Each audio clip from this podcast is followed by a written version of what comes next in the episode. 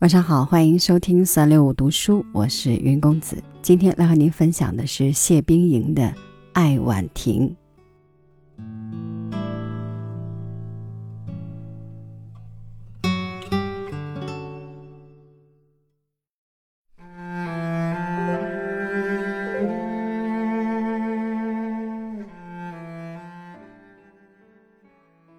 萧索的微风，吹动沙沙的树叶。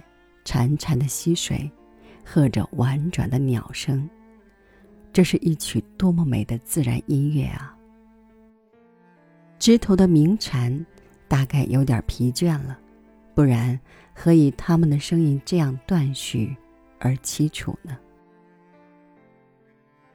溪水总是这样穿过沙石，流过小草，轻软的响着，它大概是日夜不停的吧。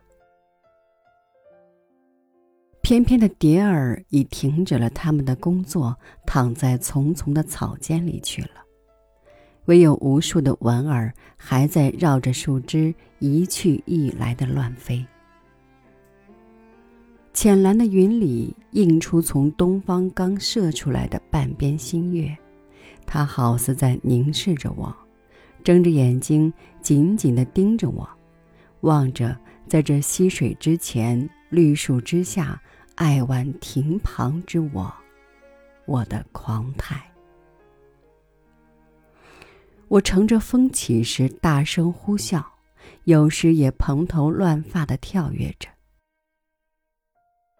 哦，哦，多么有趣啊！当我左手提着绸裙，右臂举起轻舞时。那一副天真娇憨而又惹人笑的狂态，完全照在清澄的水里。于是我对着溪水中舞着的影儿笑了，他也笑了。我笑得更厉害，他也笑得起劲。于是我又望着他哭，他也皱着眉张开口向我哭。我真的流起泪来了，然而他也掉了泪，他的泪。和我的泪竟一样多，一样的快慢，掉在水里。有时我跟着瞎麻跳，他跳入草里，我也跳入草里；他跳在石上蹲着，我也蹲在石的上面。可是他动然一声跳进溪水里，我只能长往的痴望着他很自由的游行罢了。更有时，鸟唱歌，我也唱歌，但是我的嗓子干了，声音嘶了，它还在很得意、很快活似的唱着。最后，我这样用了左手撑持着全身，两眼斜视着衬在蔚蓝的云里的那几片白絮似的柔云，和向我微笑的淡月。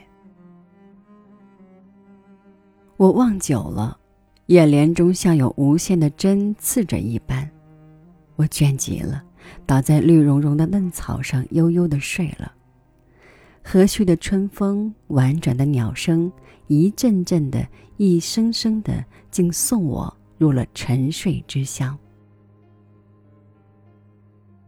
梦中看见两年前死去的祖母和去腊刚亡的两个表弟妹。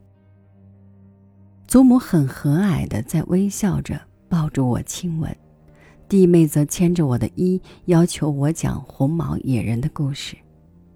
我似醒非醒的再叫伤心，叹了一声深长的冷气。清醒了，清醒了，完全清醒了。打开眼睛，满眼春色，于是我又忘掉了刚才的梦。然而，当我斜倚石栏，倾听风声，逆视流水，回忆过去一切甜蜜而幸福的生活时，不觉又是清泪斑斑，襟上垂了。但是，清风吹干了泪痕，散发罩住着面庞的时候，我又抬起头来，望着行云和流水，青山和飞鸟，微微的苦笑了一声。唉，我愿以我这死灰、暗淡、枯燥、无聊的人生，换条欣欣向荣、生气勃勃的新生命。我愿以我这烦闷而急躁的心灵，变成和月子那样恬淡，那样悠闲。我愿所有的过去和未来的泪珠，都付之流水。我愿将满腔的忧愤，诉之于春风；我愿将凄切的悲歌给予林间鸣鸟；我愿以绵绵的情思挂之于树梢。我愿以热烈的一颗赤心付之于太空。我愿我所有的一切都化归乌有，化归乌有啊！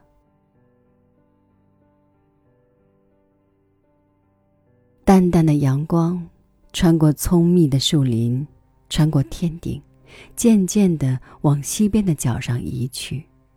归鸦掠过我的头顶，乌鸦乌鸦的叫了几声。蝉声也嘈杂起来，流水的声音似乎也宏大了。林间的晚风也开始了他们的工作。我忽而打了一个寒噤，觉得有些凉意了，站起来整理了衣裙，低头望望我做过的青草，已被我蹂躏的烘热而稀软了。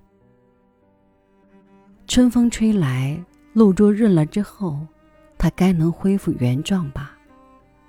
我很悲伤的叹息着说：“我提起裙子，走下亭来，一个正在锄土的农夫忽然伸了伸腰，回过头来，目不转睛地望着我，一直到我拐弯之后，他才收了视线。一九二六年春。”于麓山之昆涛亭。